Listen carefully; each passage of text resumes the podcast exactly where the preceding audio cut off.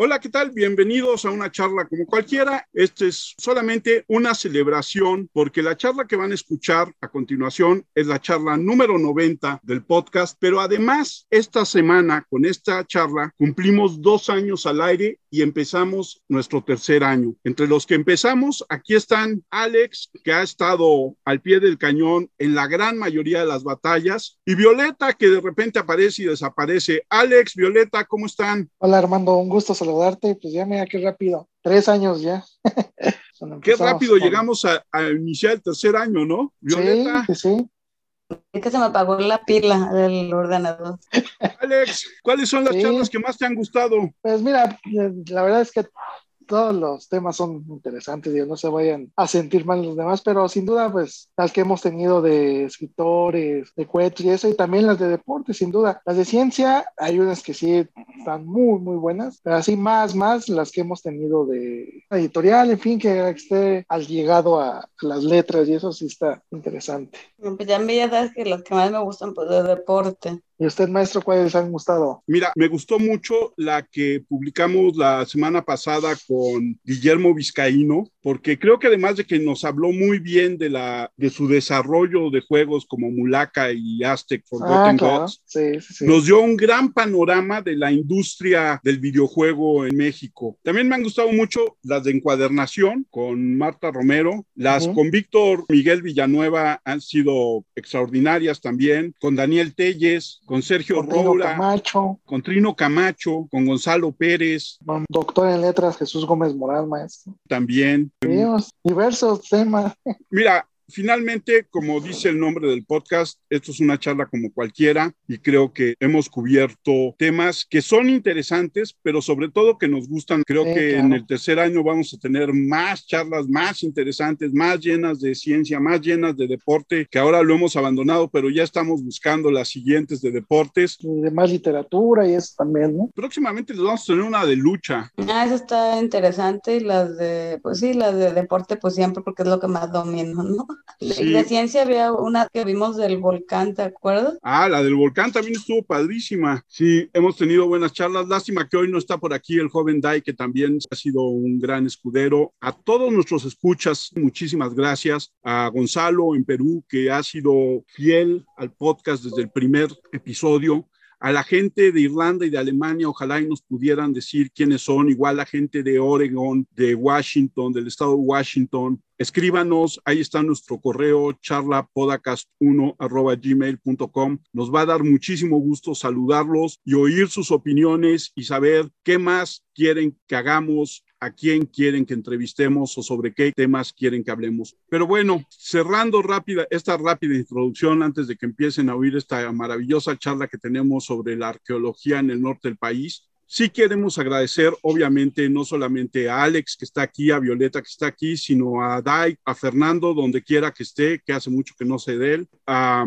Emilio, que nos ha acompañado en varias, en varias charlas. A ellos Muchas gracias a Alex, a Violeta, muchas gracias a ustedes también, porque este podcast lo hacemos todos y es un esfuerzo que ha sido a lo largo de dos años, que surgió en plena pandemia, pero que hoy que empezamos a salir un poco más, vamos a tratar de hacer otro tipo de entrevistas y darle una dinámica un poquito diferente a nuestro podcast. Alex, Violeta, muchísimas gracias, amigos, con los que hemos trabajado este podcast y todo lo que nos falta. Muchas gracias a todos y los dejamos con la charla número 90 que da inicio a nuestro tercer año en una charla como cualquiera. Muchas gracias a todos y empezamos.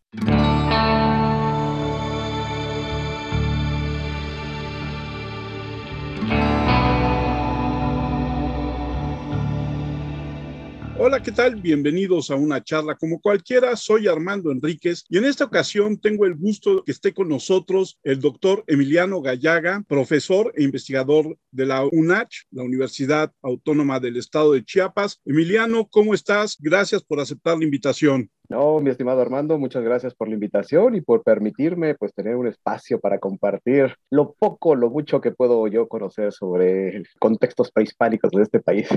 Pues yo creo que mucho porque tienes un currículum muy impresionante y una serie de publicaciones extensa y eres miembro de varios grupos de trabajo. Cuéntanos, ¿cómo nace tu amor por la arqueología? Uy, nuestros radioescuchas no me dejarán mentir, pero preséntame un niño que, o, niña que no le hayan gustado los dinosaurios, ¿no? Creo que a partir de ahí todos tuvimos eh, alguna fascinación por estos animales prehistóricos, tiranosaurios rex, las batallas con el triceratops y todas esas cosas. Y entonces desde muy chico, o sea, eh, te puedo decir que desde que tengo uso de razón siempre he querido trabajar en esta área, ¿no? Siempre fue los dinosaurios, fósiles y eso, ¿no? Mi madre me comenta que de mi primera conferencia en el kinder fue sobre dinosaurios, entonces fue muy interesante. Y entonces creciendo yo siempre me visualizaba como paleontólogo, ¿no? Eso era mi primera inquietud. Ya cuando fui así creciendo en, la escuela y todo eso, empecé a ver cuál era el, el rango para ser paleontólogo en México. Y en ese momento, ah, no creo que haya cambiado mucho la situación, me percaté que en México no hay la carrera de paleontología como tal. Tienes uno que estudiar biología y después una maestría, doctorado, especializándose en este, un área de paleontología y muchas veces se recomienda que sea en el extranjero, ¿no? Entonces fue así como que, ay, no, pues como, entonces, ¿cuál era lo segundo que más parecido a paleontología, ¿no? Y en eso, pues,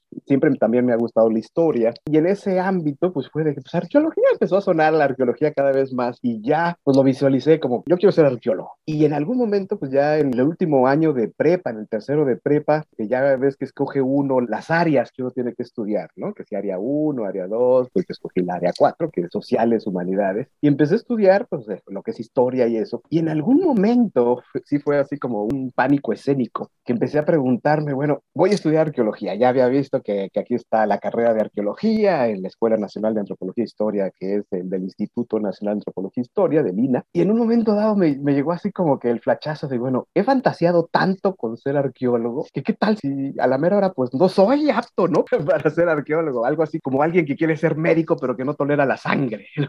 Entonces, este, de repente fue así como, bueno, ¿qué voy a hacer? O sea, ¿qué va a ser de mi vida? Si de repente descubro que la arqueología no es lo que yo pensaba que era, o, a lo mejor porque lo he, romantizado tanto. Entonces fueron unos meses en prepa que estuve eh, pariendo chayotes literalmente, porque decía, bueno, ¿qué voy a hacer si no, si no, si no la hago en arqueología? ¿Qué voy a hacer de mi vida? no me gusta nada más. Soy malísimo para las matemáticas y todas esas cosas. Entonces dije, ay Dios, ¿qué va a ser de vida? En ese entonces, este, termino la prepa y por azares del destino me voy a los Estados Unidos pues, acompañando a un tío que estaba haciendo su doctorado en Arizona y me voy de bracero intelectual, literalmente, ¿no? O sea, paso la frontera este, y me pongo a chambear de ilegal en la Universidad de Arizona, este, haciendo hamburguesas en las mañanas y limpiando cocinas en las tardes. Y entonces junté una lana. Y después me fui de mochilero seis meses a Europa y Medio Oriente con el objetivo de ir visitando todas las zonas arqueológicas posibles, todos los museos. Entonces, desde el British Museum hasta Petra, en Jordania, entonces ahí me la pasé, ¿no? Creta, Israel, pirámides de Egipto, Grecia, el Peloponeso, o sea, lo que quieras, y los nombres, ahí, ahí me la pasé. Con el objetivo, pues obviamente yo seguía con la firme intención de ser arqueólogo y, y no me dejarás mentir que no es lo mismo ver las pirámides de Giza en vivo y a todo color que verlas en un libro. Entonces, ya cuando veía el libro, decía, no, a mí no me van a contar, yo, yo las he visto, ya las he tocado, ¿no? Ya regreso al país. No hay un examen de admisión como tal en la ENA, sino es un propedéutico, que ahí te dan clases de todas las materias que va a haber, uno escoge cuál es la licenciatura a la que quiere entrar. Y empezaron las clases, ¿no? Que, que, nos daban de lingüística, de historia, etnografía, este, arqueología, antropología física, antropología social. Y en ese entonces nos dio clase un profesor que luego fue uno de mis grandes mentores, el doctor Juan Yadeu, que trabaja en la zona arqueológica de Torinaki, en Chiapas. Entonces la plática nos encantó, ¿no? Y entonces al final, los amigos que yo había hecho ahí en ese momento, pues nos fuimos a, felicitarle, oiga, profesor, ¿no? O sea, la clase que nos acaba de dar es fantástica, ¿no? O sea, digo, chavitos sin ver que cualquier cosa nos apantallaba, pues digo, no, fenomenal. Y entonces el arqueólogo nos dice, ah, no, después de todas las porras que le echamos, dice, ¿ustedes quieren este, conocer el sitio? Yo parto la semana que entra y si llegan, pues me ayudan. Te cae, órale, no, pues sí, ¿no? Y entonces nos organizamos y en ese entonces todavía existía el tren en este país y nos fuimos de Buenavista a la estación de Palenque en Chiapas, ¿no? Entonces ahí, ahí nos ves, o sea, nosotros nos sentíamos, ¿qué te digo? Indiana Jones, ¿no? O sea, en tren de estos de la Revolución Mexicana, con todo nuestro equipaje, ya nos, nos avientan ahí en Palenque porque eran de esas de Palenque cinco minutos y nosotros estamos ahí, ¡ah, vale, corre! Ya llegamos, después de mucho llegamos a Toniná y ya vemos al arqueólogo y nos dice, bueno, tigres, ¿ustedes qué quieren hacer? ¿Ayudar o turistear? No, pues ayudar. O sea, ni siquiera habíamos entrado la escuela todavía. Y nos dice, bueno, pues órale, vengan a ver, ustedes dos, vénganse para acá y ustedes vénganse para acá. Y nos puso en unas eh, áreas de excavación que tenía, ¿no? Entonces nos dice, pues mira, aquí tenemos que quitar, o sea, excavar estas áreas y liberar estos muros de este templo adentro de, de la ciudad de, de.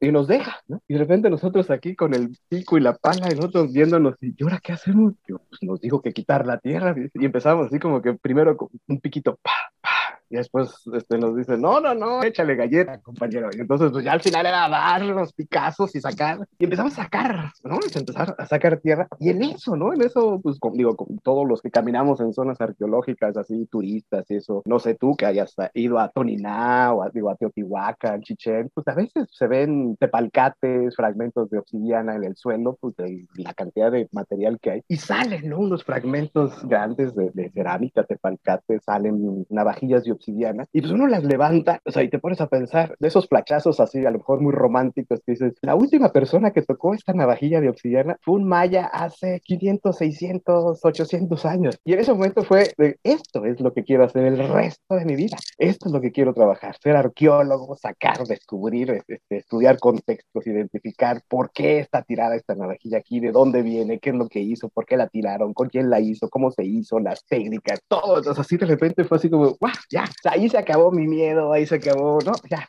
Y desde ese entonces, pues he trabajado en la arqueología y he tenido la buena fortuna, si lo queremos llamar así, de que estoy en varios proyectos durante cuando fui estudiante y, y que me, o sea, diferentes contextos, ¿no? Zona Maya, el centro de México, norte, y al fin me fui este, enfocando a ciertas áreas, ciertos materiales, y así fue como me hice arqueólogo. Y una de las cosas que es muy interesante es esta parte que mencionabas ahorita del norte, porque todo mundo pensamos en arqueología mexicana y nos quedamos en el centro, en los mayas, en los aztecas, en los olmecas, y si nos vemos muy osados, empezamos a hablar de tarascos, ¿no? Exacto. Cuéntanos qué pasó en el noroeste del país en tiempos del clásico y del preclásico. Ay, mira, pues mira, para empezar, este, lo que dices es muy cierto, ¿no? Y más o menos para contextualizar a nuestros radioescuchas, América, como se llama esta gran región prehispánica arqueológica, podemos decir que es la bendición y la maldición de México, porque todo mundo quiere trabajar en esta área, ¿no? Como bien lo dices, los mayas, los aztecas, olmecas, toltecas, en su peor caso los, los tarascos, etcétera, pues eclipsan el resto del país. Si uno ve el mapa, un mapa con estas grandes áreas culturales, vamos a ver que Mesoamérica pues ocupa en el mejor de los casos un poco menos que la mitad del territorio, ¿no? Y se queda todo el norte de México pues fuera de esta gran, gran área. Y desgraciadamente este, la gran mayoría de los arqueólogos no ven hacia esta área. Y si tienes curiosidad de ver el plan de estudios de licenciatura de arqueología de la escuela, pues te das cuenta que la formación que recibimos principalmente es, es mesoamericana. En mis años de estudiante solamente recibí una clase optativa del norte de México, ¿no? Y entonces en un semestre aglutinaron todo lo que tiene que ser con el norte de México. Y entonces sí, sí hay un desconocimiento, por un lado, hay un gran vacío de los contextos, y por otro lado, es más que nada que eso fue lo que a mí me llamó la atención y lo por el cual en su momento pues decidí trabajar el norte de México, que ya después a lo mejor los radioescuchas pensaron, bueno, ¿y qué hacen Chiapas, no? Entonces, por azares del destino, este, estoy acá, pero pues, cuestiones laborales, pero yo trabajé, o sea, muchos años en el norte de México y mis, mis tres grados, mi licenciatura, mi maestría y mi doctorado son tesis sobre contextos norteños. Y a mí el norte me jala más, me gusta más, porque es mucho, la interpretación de los contextos son mucho más, más, más difícil. Y ese reto a mí me gusta mucho más. O sea, uno camina en la península de Yucatán y este, uno ve un pequeño montículo y sabes que es una pirámide, ¿no? Entonces encuentras las, los muros, excavas las esquinas, sabes,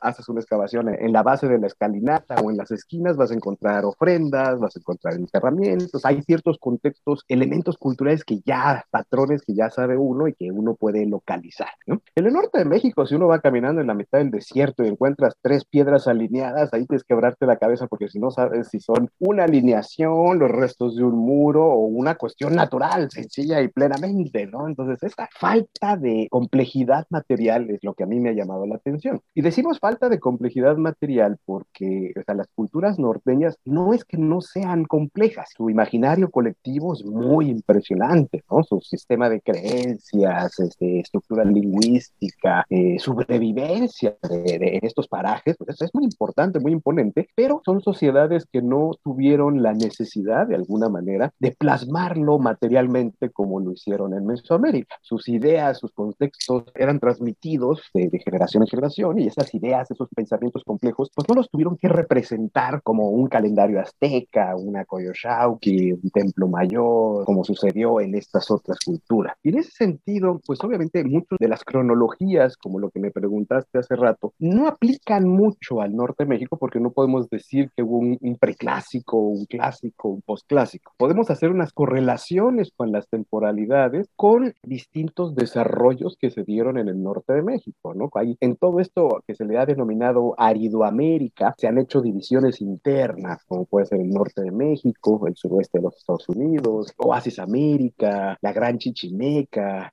el Chichimecatlali, como le llamaban los aztecas, etcétera. Y dentro de estas regiones hay tradiciones arqueológicas, como les llamamos en arqueología, que tuvieron ciertos periodos de tiempo y que en esos periodos de tiempo tuvieron interacción con sus vecinos. En algunos casos hay interacción con Mesoamérica eh, y aquí varios colegas discrepamos en que si esta relación fue directa o indirecta, pero de alguna manera no podemos negar que hay intercambio cultural, hay intercambio material, hay elementos de Mesoamérica presentes en el norte y elementos norteños presentes en Mesoamérica. De alguna manera están llegando, se están intercambiando. Yo en lo personal considero que sí se dan estos contactos de materiales, de ideas, pero como teléfono descompuesto, no es de que los postecas mexicas hayan llegado hasta cargando todos estos artefactos hasta el suroeste, sino que fue una suerte de ir comerciando y estos materiales fueron llegando como gotitas de agua al norte de México y, y de la misma manera los materiales del norte de México fueron bajando llegando a, Mesoamérica. En algunos momentos más, en otros momentos menos, pero siempre esta gran relación. Después podemos profundizar en cómo y por qué, pero yo creo que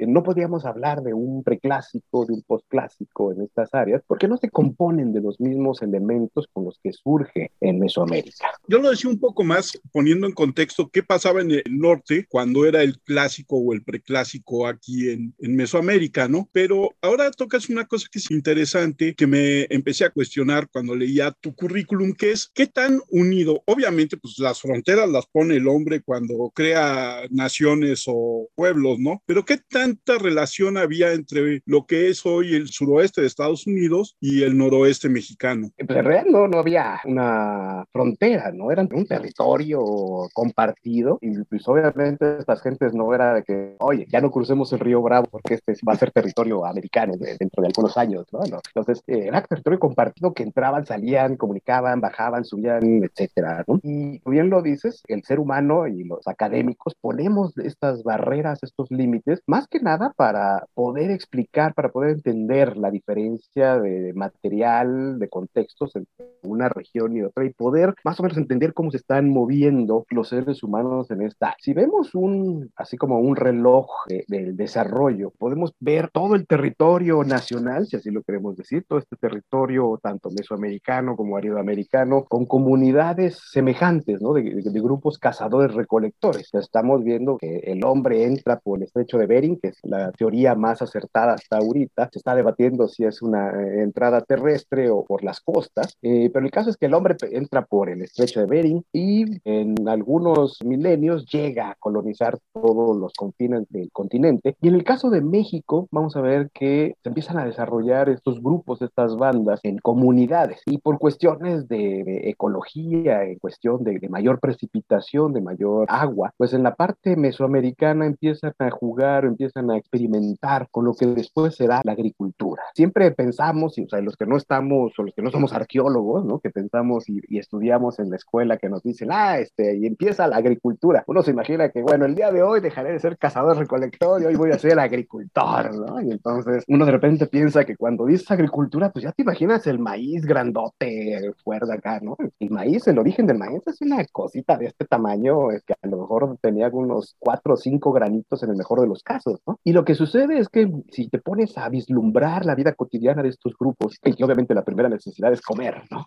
si no satisfaces la primera necesidad, no vas a pensar en otra cosa que sea vestir, arte y todas estas cosas. Si no comes, este, no, no hay. Entonces imagínate que estos grupos pues empiezan a experimentar, a probar con todo lo que se les pone a su paso, o sea, cualquier ramita, cualquier cosa que a pedúnculo, este tubérculo, pues lo, experimentan, lo comen, ven si es bueno, si es malo, sabe bien, si lo combinamos, etcétera. Y entre las gramíneas, entre los granos, pues está el maíz, que el origen son como estos pastos que vemos en los camillones, en cualquier en el campo, la vainita que le sale las semillas de, estos pastos, esto es uno de los orígenes del maíz, ¿no? El teosimple. Lo que le sucede al teosimple genéticamente es muy maleable, entonces se moldea muy fácil, bueno, el, el humano no sabiendo esta característica, pero lo empieza a transformar. Y llega un momento, como sucede hoy en día, que el maíz, si no es por la mano del hombre, no se logra reproducir por sí solo, no es como otras plantas. Entonces, con este paso, el teosimple formó parte de la gran diversidad de alimentos que tenían estos grupos cazadores recolectores y con esta maleabilidad genética empieza a crecer, ¿no? Empieza el, el grano a ser más grande, la mazorca empieza a crecer y empieza a ganar obviamente el lugar preponderante en la alimentación hasta que llega un momento en que ya no más se empieza a producir este gran triunvirato gastronómico mesoamericano, maíz, frijol y la calabaza. Y entonces es así como estas comunidades que empezaron siendo cazadoras recolectoras cambian de repente a ser cazadoras recolectoras con agricultura incipiente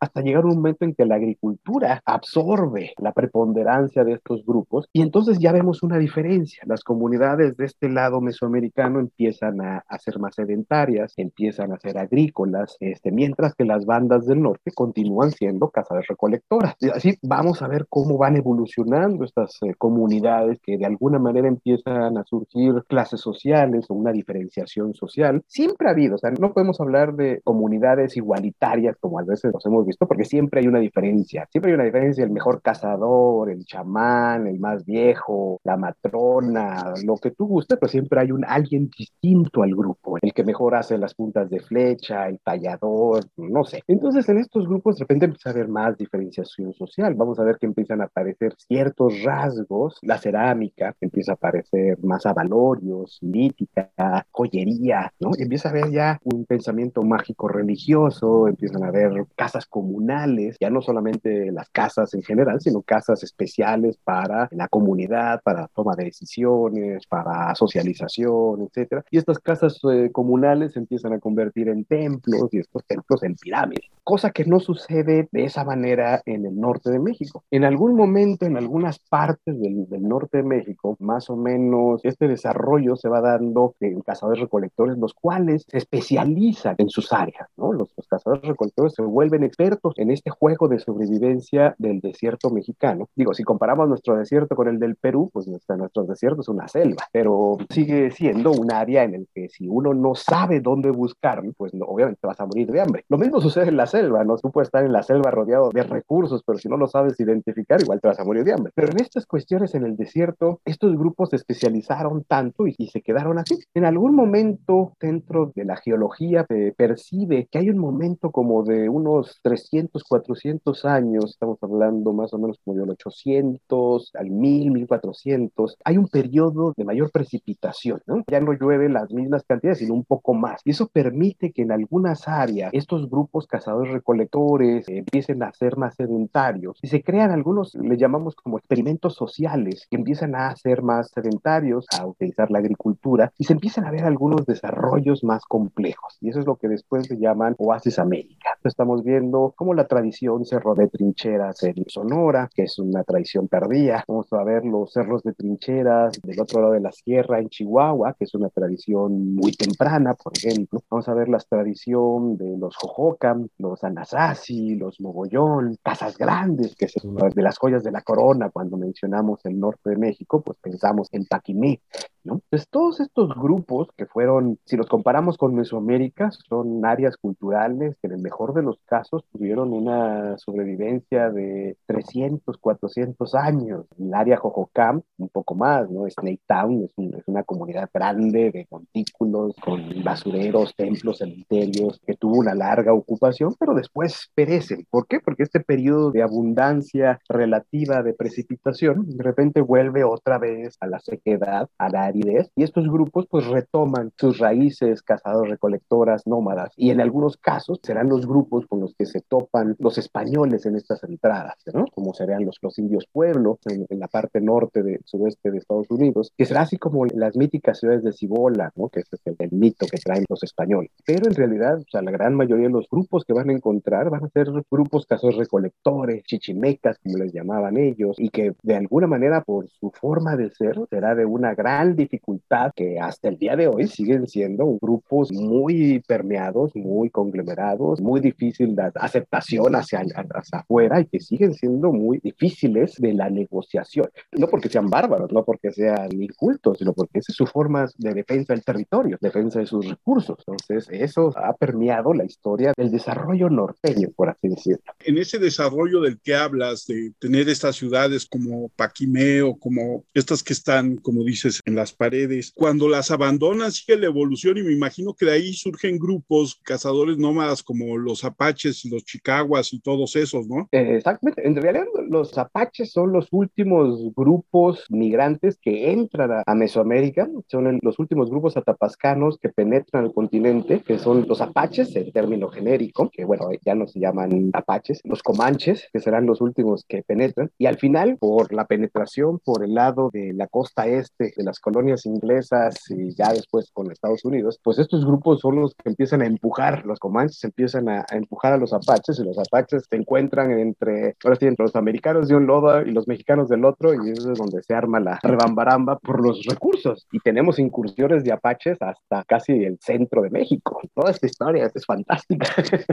Toda esa historia es fantástica, como dices. Hay una parte que yo descubrí hace ya algunos años que estaba yo en Estados Unidos, estaba yo en Wisconsin y descubrí que hay pirámides en Estados Unidos, que hay pirámides tan arriba como Wisconsin. No sé si tú conozcas esta historia de que el personaje que descubrió una de estas pirámides en Wisconsin, porque tenía la referencia de los aztecas, le puso Azatlán, ¿no? Como si fuera Aztlán. Pero estas culturas que estuvieron en la parte que hoy es Estados Unidos y que llegaron a construir pirámides, ¿qué tan alejadas están de las épocas o del momento de apogeo de las culturas en México? Pues mira, así como del apogeo más bien se pregunta uno en qué momento de, del desarrollo mesoamericano están coincidiendo, porque en Mesoamérica, el desarrollo, eh, tenemos las culturas olmecas desde mil antes de Cristo hasta la llegada de los españoles. Y más bien, estas tradiciones arqueológicas, tanto el sureste de Estados Unidos como el norte de México, tienen periodos muy establecidos. Entonces, más bien es, tenemos la, no sé, la cultura de cerros de trincheras de Sonora que va más o menos 1200 a 1400. Entonces, coincide con, ahí, entonces es ahí donde hacemos la coincidencia. Entonces, en este rango, por ejemplo, lo que tú mencionas, que más bien es del suroeste de los Estados Unidos, es otra relación, es otro desarrollo que se da y que tiene mucha relación con lo que sería el noreste de México. Y es esta tradición de montículos, que en este caso el más emblemático es el sitio de Cahokia, estas culturas del Mississippi, ¿no? Que no son pirámides como tal, pero sí son unos montículos impresionantes de 40, 50 metros de alto, que muchas veces a mis alumnos que, que empiezan a decir, ah, bueno, pero entonces no es tan complicado.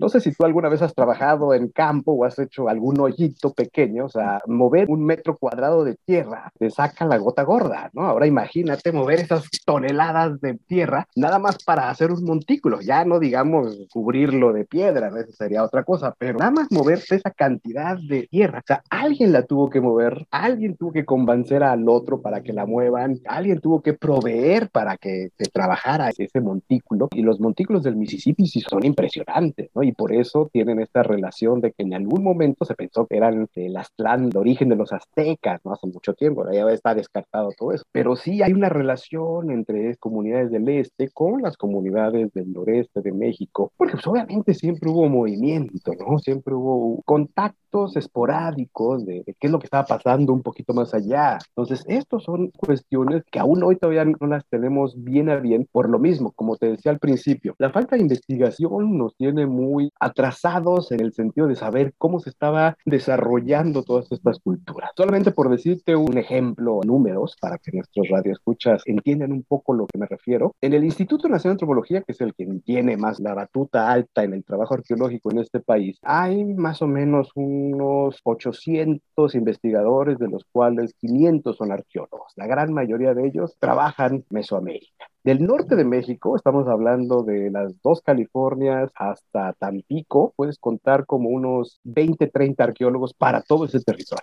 Hay 20 estudiando el norte del país y uno de ellos está en Chiapas. ¿Cómo?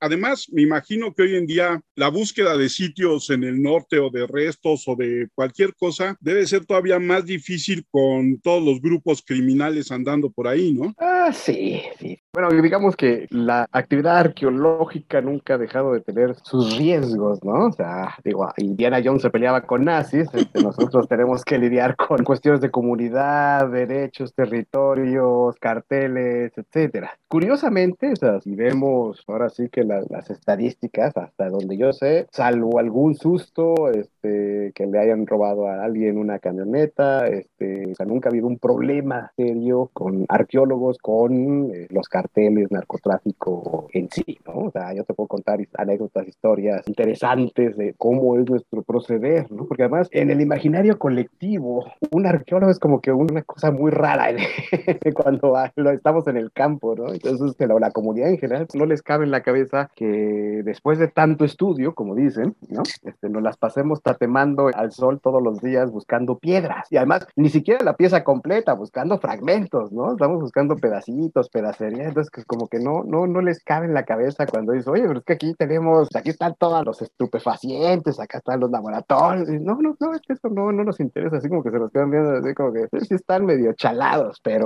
pero sí, fuera de, algunos encuentros así de, de cuestiones de, oiga, este, voy para allá, no, es que el camino está cerrado. Ah, este, ¿y como para cuándo lo van a abrir? No, pues, este, pues si se da una vuelta como mañana a estas horas, ya estará abierto. Ah, perfecto, no se preocupe, yo vuelvo mañana. Entonces, pues ya, ya sabe que hay algo, está ahí moviéndose, entonces ya no entra uno, ¿no? Muchas veces, digo, no me dejarán mentir mis colegas, pero que lo que hacemos es avisar, ¿no? O sea, ¿y cómo avisa uno? Pues lo más fácil, uno va al bar local y empieza a platicar, y oiga, ¿usted qué hace? No, pues yo soy arqueólogo, busco piedras en las puntas de los apaches, y esas cosas antiguas, ¿no? Los Moctezumas, como le llaman en Sonora. Y uno empieza a platicar, y, oye, ¿y para dónde va? No, pues que voy a ir por allá, por esta región, por estos montes, y se puede ir, no hay problema. No, sí, puede ir. Entonces ya uno notifica que va a andar ahí caminando por los cerros y que, y pues que ya sabe, ¿no? Y, además, pues sabe uno que, o habla uno diciendo, a nosotros, no nos interesa nada más, nosotros nomás venimos viendo este, lo, de los antiguos y tan, tan, ¿no? De fuera de ahí, nosotros no nos metemos con nadie. Y sí, y sí nos ha tocado en un proyecto que tuvimos en Chihuahua, sí llegaban las camionetas, unas camionetas como de modelo 2050 con gente con cuernos de chivo y lentes oscuros,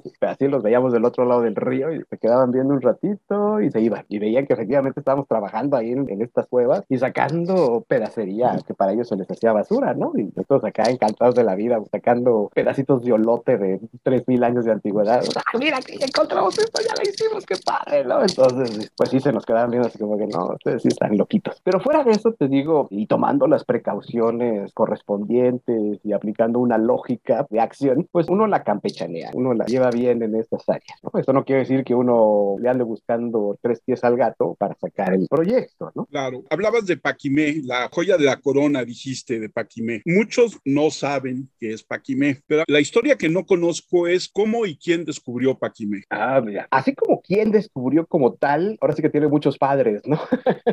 Porque dependiendo en qué momento la estudiemos, pues vamos a ver. Arqueológicamente, el, que la investiga, pues es este Charles de Peso, un arqueólogo americano de Dameron Foundation del suroeste, junto con este, el instituto, ¿no? En los 50, que hacen un gran proyecto, hacen un proyecto de 10 años, es un parteaguas en la investigación del norte de México. Porque ahora sí que volviendo al, al mismo comentario del principio, de este lado de la frontera somos muy pocos arqueólogos trabajando el norte de México.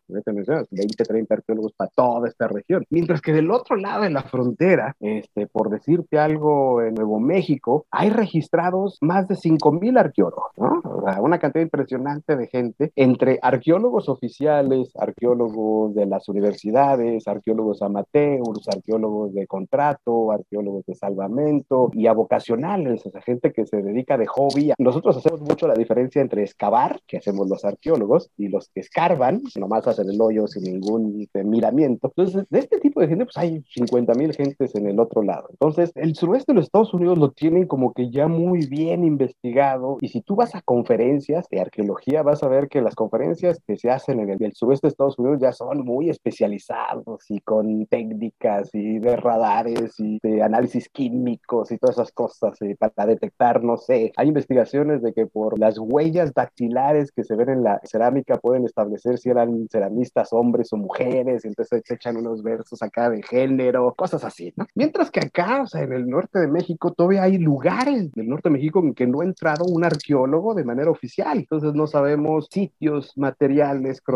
cronologías, etcétera. Entonces, comparar las dos áreas es muy difícil porque no estamos a la misma, no vamos a decir altura, porque la arqueología mexicana, hay que decirlo, es una de las mejores del mundo, pero los contextos son muy distintos. Entonces, se necesita mucho mayor de trabajo para poder llegar a esa finura de investigación que hacen los, los americanos. Aquí lo que sucede es que, pues, obviamente, para poder entender lo que está sucediendo en el suroeste, pues quieren entender qué es lo que está sucediendo del otro lado de la frontera, porque como mencionamos, la frontera no se estableció ahí hasta que lo perdimos en el 45, pero fuera de eso, antes, pues era, eso era territorio para todos lados. Entonces, si tenemos un desarrollo que termina en la frontera porque ya no sabemos qué está pasando del otro lado, pues obviamente a ellos les interesa saber qué, qué, qué está sucediendo de ese lado. Entonces, hay mucha cooperación cuando se da el caso de arqueólogos que no le tienen tanto miedo a pasarla cerca, de que si hablan español, que la migra, que lo que tú quieras. Hay trabajos conjuntos y en este caso el trabajo de, Charles de Peso fue uno de ellos que en su momento, o sea, ya se sabía de la ubicación de Casas Grandes o Paquimé, que se tiene registrado desde las primeras entradas españolas, ¿no? Coronado, estos grandes personajes, que las registran y que mencionan que había unas ruinas de gran altura hechas de adobes, como le llamaban ellos, pero que no son adobes, de cuatro o cinco niveles de pisos, ¿no? Entonces las pintan muy estratosféricas, que aunque hubieran sido exageraciones, que sabemos que las tenían los españoles, eh, de todas maneras marcan que el sitio era grande, era imponente. Se ubica como uno de los sitios de influencia mogollón que viene del suroeste, tanto de Nuevo México como de Arizona, hasta esta área, que son lo que llaman este, sitios tipo pueblo y que se van aglutinando en algún momento y construyen estos grandes sitios. Entonces se empiezan a excavar el sitio de Paquimé por unas cuatro o cinco temporadas y después dedican otros tantos, seis, siete años para escribir y analizar los materiales. Y claro, hoy en día muchas de las conclusiones que pone de peso ya están rebasadas, pero en su momento él lo describió como un centro mercantil mesoamericano, ¿no? Que, que habían llegado los postecas, ellos habían enseñado a esta bola de bárbaros cómo ser civilizados y tener juegos de pelota y, y este tipo de cosas, y para comerciar principalmente la turquesa, ¿no? Como tú sabes, la turquesa este, solamente se localiza en Nuevo México, Arizona y en, algunas partes de Sonora, ¿no? Y, este material, este azul, azul verdoso, es muy cotizado por las culturas prehispánicas y más en Mesoamérica. Y podemos encontrar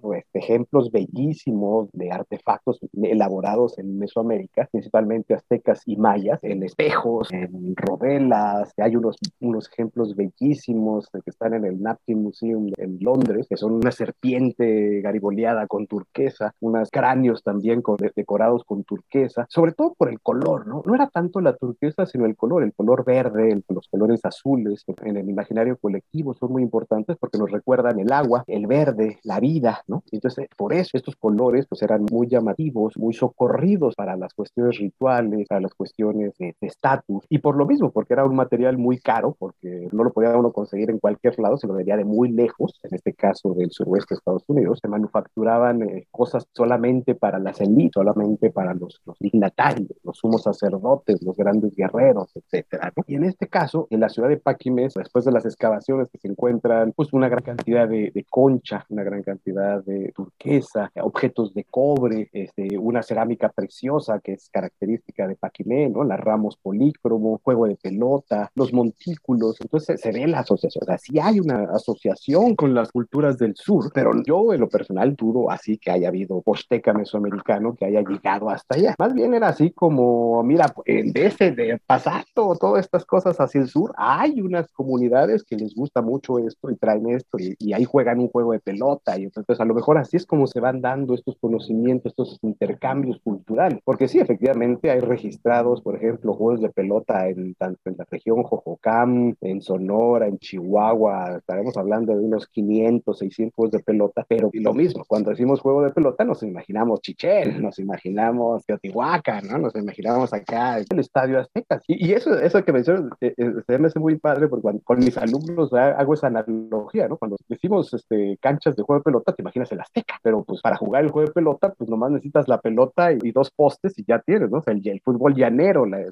Lo mismo sucede en el norte de México. No llegó el Estadio Azteca, se jugó así, canchas son como el fútbol llanero de tercera, cuarta división, si lo quieres así llamar, este, pero ahí está, no está presente. No sabemos si aplicaban las mismas normas, las mismas reglas, pero hay, un, hay algo que recuerda que se está jugando el juego de pelota. Y en este caso, o sea, si nuestros radioescuchas, porque a veces me desvío mucho del, del tema, pero si los radioescuchas este, tienen la oportunidad de conocer eh, Paquimeo, Casas Grandes, es, es, impresionante el sitio, ¿no?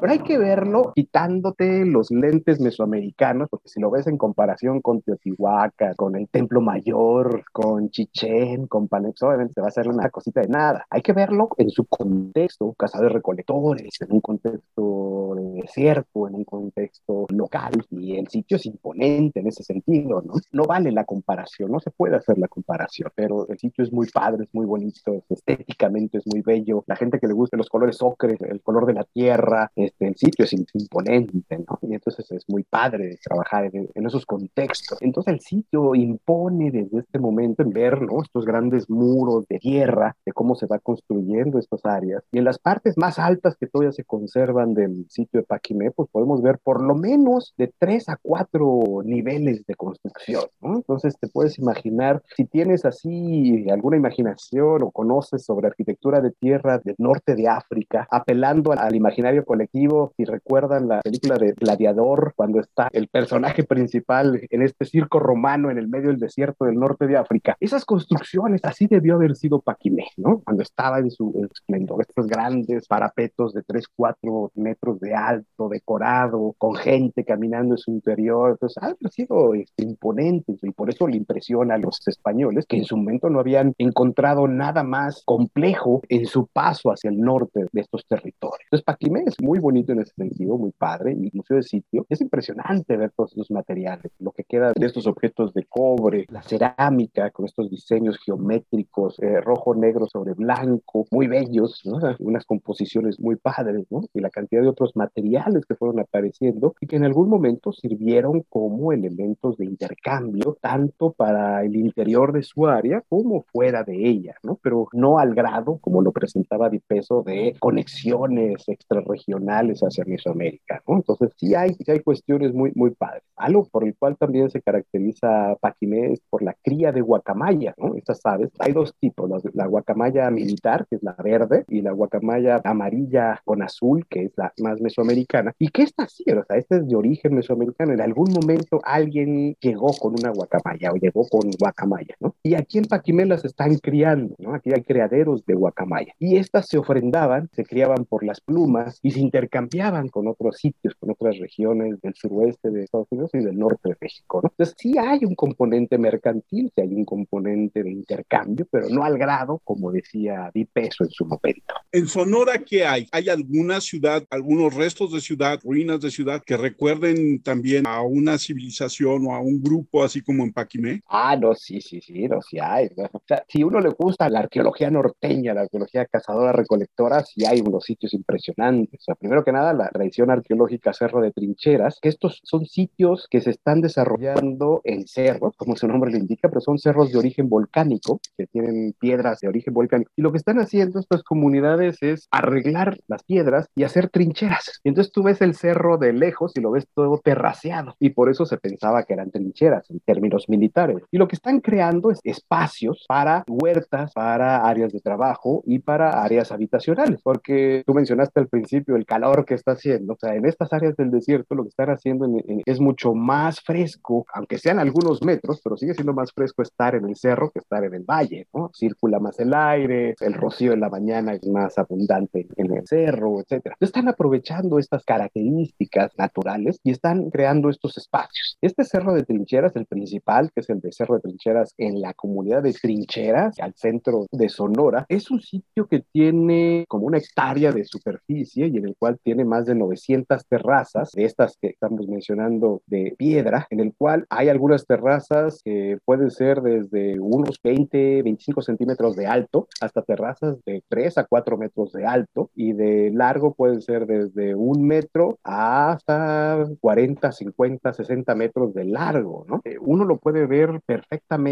alejado desde el valle y estos cerros están pues siendo el experimento social que mencionábamos en algún momento, que de, de ser comunidades cazadores recolectoras como campamentos principales en una región, en un área, empiezan a ser un poco más sedentarios, en este caso en los cerros, donde están construyendo todos estos espacios y nos van a brindar un ejemplo material de esta complejidad social en el cual es percibible, en el caso de Cerro de Trincheras, por lo menos va a haber dos sectores diferenciados, ¿no? La gente que vive hasta la parte de arriba del cerro, o las actividades que se están desarrollando en la parte superior del cerro, y aquellas que están desarrollando a lo largo y ancho del cerro, ¿no? Áreas de actividad, trabajo, de huertos, etcétera, y áreas ceremoniales que pueden ser tanto comunales en la parte de abajo como privadas en la parte de arriba. Entonces, uno puede visitar el día de hoy el Cerro de Trinchera, que es muy, muy padre, y puede uno subirlo, llegar a la parte del caracol, que es una estructura de piedra que está en la parte de arriba del cerro, en la cual las actividades que se estuvieran realizando en el caracol no las podía ver nadie más que la gente que estuviera ahí en, esta área. Mientras que todas las actividades que se estaban realizando abajo podían ser fácilmente perceptibles y además escuchadas, porque hay una acústica perfecta en este cerro de Trinchera. Cercano ahí está un sitio que no está abierto al público, pero si tienen la oportunidad, se llama La Playa, es un sitio muy, muy padre, de, materiales, de, campamentos, de producción concha, de hornos, de cocción. Hay otra área más hacia el sur, de Hermosillo hacia abajo, que se llama La Proveedora, que son cerros también, cerros volcánicos, pero este es un sitio de petrograbado, es decir, de pintura rupestre o de, o de arte rupestre, de expresiones rupestres.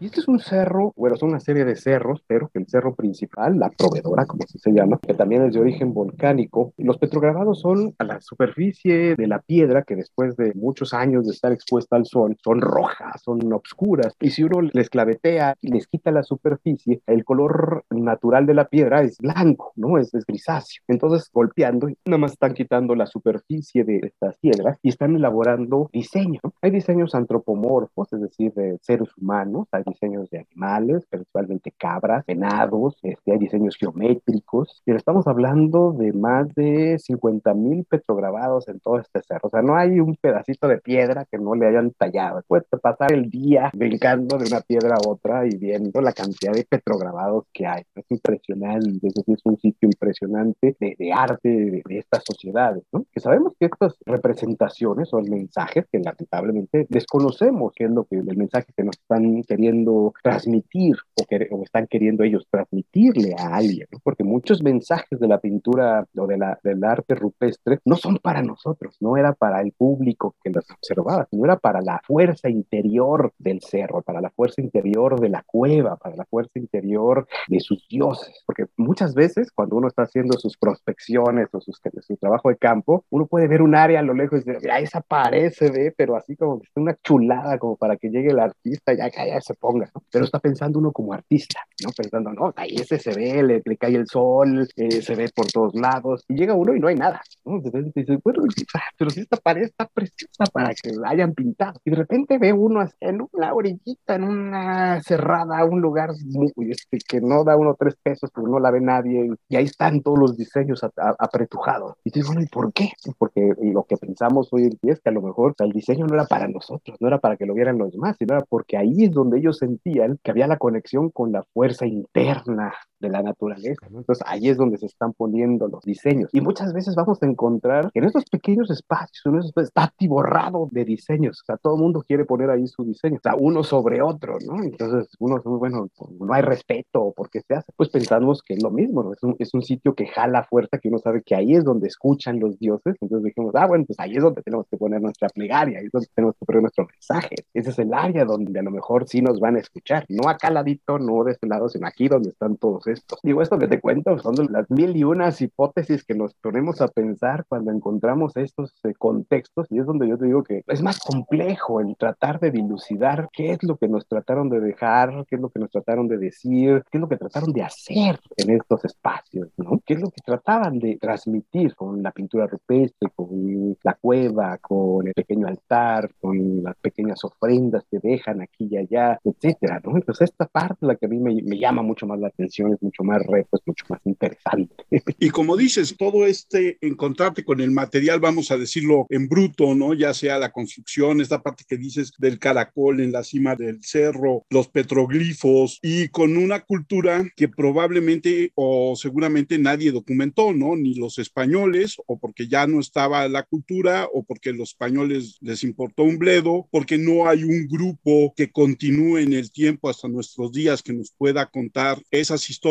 Pero la pregunta que yo quería hacerte es, ¿qué sabemos del panteón de estas culturas del norte? Ay, no, pues relativamente muy poco, porque como bien lo has dicho, hay un corte, hay, hay una parte que no hemos logrado conectar como en Mesoamérica, ¿no? En Mesoamérica tenemos una continuidad, no de pensamiento, pero sí una, una continuidad entre los aztecas se convierten en los nahuas, ¿no? En esta casta, en, este, en estos grupos pues, de la colonia. Los grandes sitios mayas, pues siguen habiendo una permanencia de los grupos en la península, en todas esas áreas. En Oaxaca igual, ¿no? Estos territorios este, zapotecas, etcétera, pues sigue habiendo la, la continuidad con las comunidades zapotecas hoy en día. En el norte de México no tenemos una continuidad como esa porque, como comentaba, estos ejercicios, estos experimentos sociales que se dan, Jojocam, Anasazi, Mocollón, Cerro de Trincheras, eh, Guatabampo, Río Sonora, las que hemos identificado, tuvieron un periodo de vida eh, corto, relativamente corto, y después se dispersan, ¿no? Y como hubo mucho movimiento de los grupos, no sabemos si es difícil establecer que el grupo que está hoy en día ocupando ese espacio forma parte o es realmente el descendiente de aquellos que realizaron esas construcciones, ¿no? Eh, en el caso de Paquimé, cuando vemos las crónicas, las mismas comunidades dicen que no es de ellos esas ruinas, no saben quién las hizo, no son parte de sus ancestros. Entonces, no tenemos una relación directa entre quién pertenece a qué y todo. Hay cuestiones muy generales, cuestiones de lingüística, cuestiones de antropología, en los cuales tenemos un, no vamos a decir un panteón rico, pero sí un panteón complejo entre las creencias de los grupos que hoy en día eh, subsisten en la región, ¿no? Eh, los tarahumaras, los pimas, los seris, los yaquis, ¿no? este, todos este tipo de grupos que les han realizado sus investigaciones, sus etnografías y que presentan una mitología, eh, como mencionaba, muy rica, muy compleja, pero que difícilmente podemos atar o relacionar directamente con los restos arqueológicos que tenemos. Y sobre todo porque no tenemos un gran corpus de conocimiento arqueológico sobre las áreas, como mencionaba, no al grado que tienen los americanos. En este caso, pues nos faltan muchas áreas por investigar, áreas que no tenemos cronologías, hay pocos fechamientos, hay pocas investigaciones de restos humanos, hay pocas investigaciones sobre otro tipo de contextos que nos permitirían conocer un poco más del imaginario colectivo, de la vida cotidiana de estas comunidades. Emiliano, qué gusto platicar contigo. Me quedan como todos los programas del año para que estés tú de invitado y sigamos platicando de estos temas porque realmente creo que apenas rascamos así el, la superficie.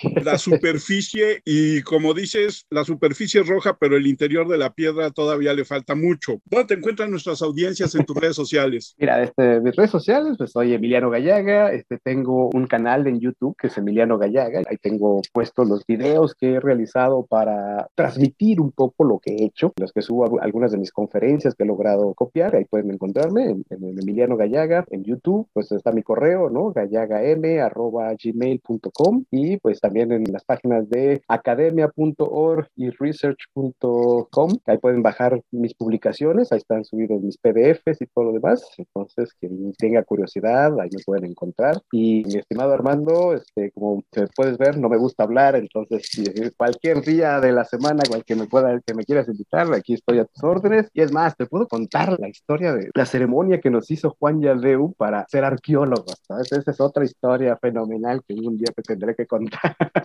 Ok, queda esa entre una de las muchas historias que quedan por contar. Yo soy Armando Enríquez, a mí me encuentran en Twitter como arroba cernícalo. El Twitter del podcast es charla cualquier uno, nuestro correo charlapodcast1 arroba gmail.com. Nuestro WordPress es charla cualquiera y ahí encuentran los textos de todos los que de vez en cuando vienen por este espacio también de podcast. Emiliano, muchísimas gracias. Esperamos volver a hablar contigo muy pronto y muy buena tarde. Gracias, gracias. Estoy a tus órdenes.